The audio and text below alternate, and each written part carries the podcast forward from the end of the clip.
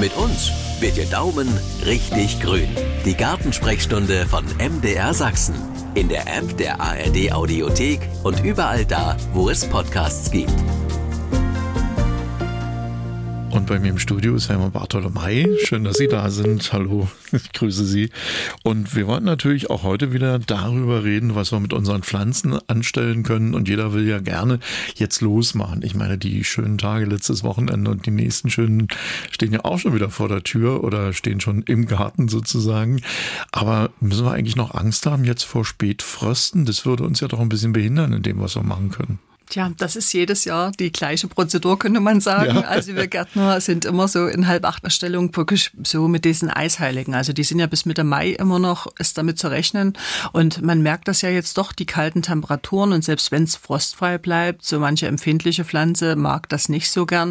Mhm. Deswegen ist es einfach so bei vielen Pflanzen schon so, dass man einfach mal schauen muss, dass man entweder noch Tücher bereithält oder wer sich die ganze Prozedur ersparen will, dass er eben vielleicht noch teilweise wartet. Gerade bei Tomate im Freiland ist es eben doch recht schwierig. Oder die Gurken, selbst wenn es frostfrei bleibt, kippen die mir um. Ja, ach, und ich hatte so gehofft, dass Sie jetzt die Glaskugel rausholen können und sagen, da kommt nichts mehr. Das wünsche ich mir jedes Jahr auch aufs Neue. Wie ist es denn bei der Aussaat? Sollte ich mich da noch zurückhalten? Naja, es ist äh, ganz unterschiedlich. Also viele haben bei den frostempfindlichen Sachen ja schon auf der Fensterbank vorgezogen oder fangen da an vorzuziehen. Und wer jetzt zum Beispiel ein Gewächshaus hat, der kann natürlich schon etwas zeitiger loslegen. Aber na klar, wenn die Lufttemperatur noch sehr kalt ist, ist auch die Bodentemperatur kalt.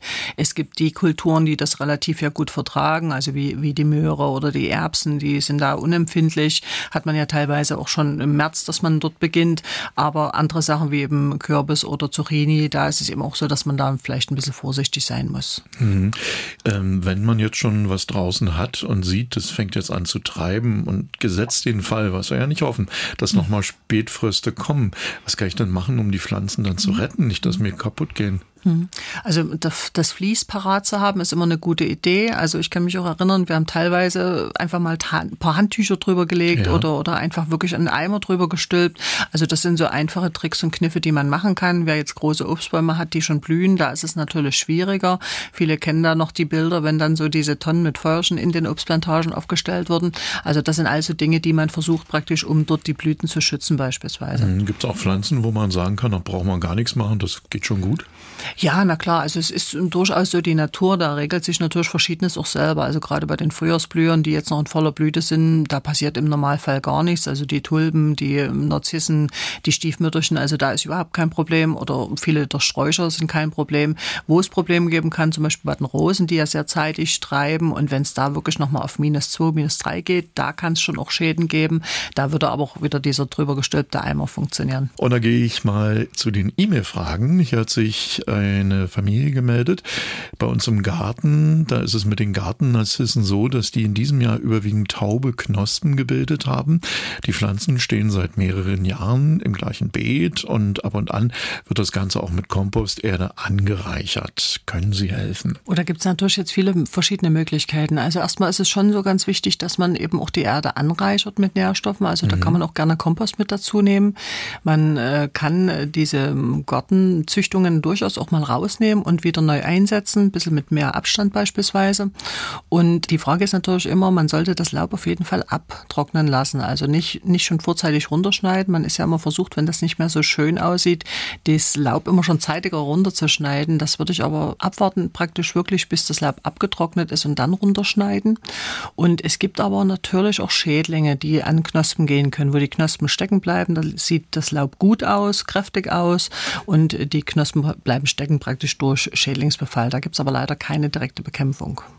Dann habe ich hier eine Frage bekommen aus Frohburg. Äh, hier schreibt eine Hörerin, ich habe eine Azalee bekommen und möchte gern wissen, wie ich die jetzt weiter behandeln muss. Sie ist abgeblüht. Noch als Hinweis dazu. Also ich nehme an schon, dass es eine Zimmerazalee ist und die könnte man durchaus umtopfen in größere Töpfe, da ruhig mal den Ballen anschauen, ob der vielleicht sehr verfilzt ist, dass man da auch ein kleines bisschen aufreißt, ein kleines bisschen aufschneidet, diesen Ballen, dass er praktisch diese Pflanze mit der neuen Erde so einen guten Bodenschluss auch erreicht. Und dazu würde man eben eine Rhododendron- oder Azaleenerde verwenden. Die Pflanze könnte im Sommer durchaus auch draußen stehen, also ab Mitte Mai dürfte sie ins Freiland und müsste dann eben praktisch vor den ersten Früchten wieder eingeräumt werden. Bei einer Gartenazalee, die würde man, wenn sie jetzt verblüht wäre, dann auch rauspflanzen später. Hier habe ich noch eine Frage von einer Hörerin aus Bischofswerda bekommen. Jedes Jahr vergesse ich meine Lieblingsblumen, die Cosmea, vorzuziehen. Äh, kann ich die gesammelten vorjährigen Blüten jetzt einfach ins Beet streuen, damit sie im Sommer blühen? Also kann man schwer sagen, also wie das Saatgut natürlich dann in der Qualität ist. Also probieren kann man das auf jeden Fall. Ansonsten gibt es natürlich Saatgut ganz klassisch zu kaufen und ich kann oft auch in den Gärtnereien Jungpflanzen bekommen. Also da kann man einfach mal beim Gärtner um die Ecke fragen. Und es gibt eine Hörerfrage für Sie. Also meine Rosen hatten sehr zeitig ausgetrieben. Und ich wollte jetzt fragen, muss ich die trotzdem noch zurückschneiden, weil die wirklich schon ganz viel Blattansatz und schon sehr weit ausgetrieben haben. Viele sagen, man soll sie trotzdem ganz zurückschneiden. Ich bin mir da nicht sicher. Und das zweite war mit dem Insektenhotel. Mein Mann hat ein schönes Insektenhotel vor zwei Jahren gebaut, aber wir haben das Gefühl, dass es nicht angenommen wird. Entweder steht es ja im Schatten oder es sind zu viele andere Blumen drumherum, Rhododendron zum Beispiel. Wir wissen nicht so richtig, was die Ursache ist. Vielen Dank. Mhm. Zu diesem Insektenhotel, da gibt es verschiedene Möglichkeiten. Also erstmal ist die Frage immer, wie ist das ausgerichtet? Dann die Frage natürlich auch dieser Größe, zum Beispiel eben für die Wildbienen, dieser Durchmesser praktisch der Löcher spielt da eine große Rolle. Und natürlich ist es so, bei Sommerblumen in der Nähe ist es natürlich ganz schön, dass man es unmittelbar hat, eben bei Sommerblühen oder blühenden Dingen. Man kann so ein Insektenhotel ja mit ganz vielen verschiedenen äh, Sachen praktisch äh, kombinieren, also auch Unterschlupf zum Beispiel für Marienkäfer, für Florfliegen und so weiter äh, praktisch anzubieten. Und dann muss man sicherlich auch mal überlegen, hat man es irgendwie gestrichen, hat man mit Leim gearbeitet. Manchmal sind auch solche Duftstoffe, die äh, vielleicht nicht so interessant sind oder die vielleicht sogar abweisend sind. Und äh, das könnten also Ursachen sein. Also man sieht das wirklich manchmal. Wir hatten abgeschnittene Stängel da liegen von ähm, Schilf und man sah, da sind die unmittelbar unmittelbar reingegangen. Na, wiederum kenne ich jemanden, die hatten ein Insektenhotel, da war wahrscheinlich durch die Farbe oder durch den Leim, dass das eher abgeschreckt hat. Und das war wunderschön, sah hübsch aus, aber die sind da nicht reingegangen. Also das könnte schon eine Rolle spielen. Bei den Rosen jetzt mit dem Rückschnitt hängt es davon ab. Also eigentlich sagen wir immer so, die Versüdchenblüte ist der Zeitpunkt für den Rückschnitt der Rosen. Zurückschneiden würde ich schon immer, weil man dann einfach einen richtig schönen Neuaustrieb praktisch erreicht. Wenn die gut verzweigt sind und nicht ganz so gargelig hochgeschossen sind, dann kann man natürlich vielleicht auch mal überlegen, ob man verzichtet. Aber dann werden die immer höher und unten verkahlt das immer mehr. Deswegen ist also so, schon ein Rückschnitt anzuraten eigentlich. Ja, so ein Hotel für Insekten finde ich eine tolle Sache. Wir haben eins geschenkt bekommen von, von einem Kind aus der Nachbarschaft. Und das war jetzt nicht das Schönste. Und wir haben es ehrlich gesagt nur aufgestellt, weil es eben von dem Kind ist. Und das macht man ja nicht, dass man es dann nicht benutzt. Und das Ding brummt wie ja. verrückt. Ja, also ja. da ist auch gar nichts weiter dabei. Da ist nichts lackiert, alles Natur, kleine Röhrchen und so. Das und da brummt drin, das ist herrlich. Genau, also man kann das ja auch auspassen mit äh, Moosen zum Beispiel mhm. oder mit, mit Flechten. Und äh, dann muss man natürlich auch sagen, die Natur ist natürlich oder unser Garten das einzig große Insektenhotel. Also wenn man jetzt nicht so eine Baute hinstellen kann oder möchte, dann eben auch Unterschlupfmöglichkeiten im Garten natürlich genau. anbieten. Machen wir weiter mit der nächsten Frage. Hier geht es um eine Pflanze, die kenne ich nicht. Das ist äh, im vergangenen Sommer hat ein Hörer je länger, je lieber Pflanze bekommen und in den Garten gepflanzt. Über Winter sah die Pflanze sehr kahl und auch trocken aus und jetzt macht sich der Hörer ein bisschen Sorgen, dass die Pflanze sich nicht erholen könnte. Mhm. Also je länger, je lieber ist ja, ähm, gehört ja mit zu den Kletterpflanzen in dem Falle. Und bei den Lonicera haben wir ganz viele verschiedene Arten, auch strauchartig wachsende, aber ich denke, hier meint er wahrscheinlich die Kletterpflanze. Die gehören eigentlich mit zu den Pflanzen, die doch gar nicht so spät austreiben. Also ich habe jetzt in den Gärten schon gesehen, an verschiedenen Stellen, dass sie schon treiben. Wenn jetzt die oberirdischen Triebe kaputt gegangen sind, aus welchen Gründen auch immer, treibt sie oft ganz gut aus der Wurzel wieder aus. Dann würde ich sie einfach zurückschneiden und mal schauen, ob da aus der Wurzel was neu kommt. Und eine Frage haben wir hier reinbekommen aus Depeudiswalde.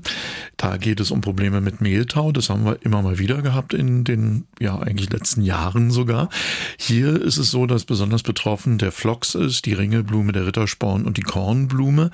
Die Frage des Hörers oder der Hörerin, welches Mittel ist da am wirksamsten, auch gerne im Vorfeld schon angewendet als vorbeugende Maßnahme? Also es spielt manchmal wirklich der Standort eine Rolle und, und wann das tatsächlich beginnt. Also wenn das jetzt wirklich so im September beginnt, denke ich mal, ist das fast zu erwarten, kann man so sagen. Und dann kann man das normalerweise, ja, vielleicht sogar ignorieren. Wenn das natürlich schon im Mai anfängt, ist es eher unschön. Und man kann natürlich schon mal versuchen, ob man eine Standortveränderung macht. Also gerade bei Vlogs ist mir das zweimal ganz gut gelungen mit einem anderen Standort, dass das einfach ein wirklich besseres Klima dort an der Fläche gab. Und dann hatte der Mehltau nicht so die Chance, es ist eine Frage der Sortenauswahl, wenn man neu pflanzt beispielsweise, dass man eben auf Mehltau feste Sorten setzt.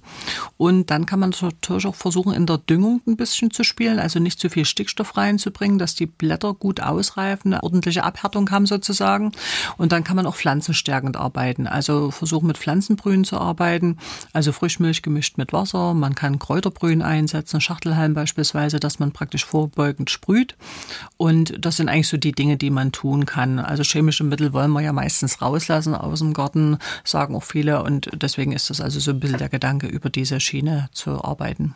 Vielen macht ja die Vogelmiere im Rasen ein bisschen Probleme. Auch einer Hörerin aus Galinchen. Sie fragt, wie kann man die Vogelmiere entfernen oder sogar bekämpfen? Naja, also es kommt darauf an, wo es ist. Wenn es im Rasen ist, äh, spielt natürlich eine ganz große Rolle, wie dicht, wie kräftig der Rasen wächst. Also wenn der Rasen eine relativ dichte Grasnarbe praktisch entwickeln kann, kann man schon versuchen, über ein regelmäßiges Mähen und über ein dichte, dichtes Wachstum des Rasens die Vogelmiere zu verdrängen. Wenn es jetzt in Beeten beispielsweise ist, im Blumenbeet, im Staudenbeet, im Rosenbeet, würde ich mit bodendeckenden Pflanzen arbeiten, die so eine Höhe haben, dass sie praktisch Fläche einnehmen und Vogelmiere verdrängen oder auch mulchen, also Bodenabdeckung machen. Damit kann man natürlich auch Unkraut unterdrücken oder Wildkraut. Manche sagen auch an die Vögel verfüttern. Ich kenne das auch noch von unseren Wellensittichen, die haben das gerne gefressen. Aber wer jetzt viel hat, da weiß man natürlich, dass solche Massen manchmal auch nicht zu verfüttern sind. Das war die Gartensprechstunde von MDR Sachsen. Und wenn es nach der Gartenarbeit irgendwo zwickt, hören Sie doch auch mal in unsere Hausarztsprechstunde rein. In der App der ARD Audiothek.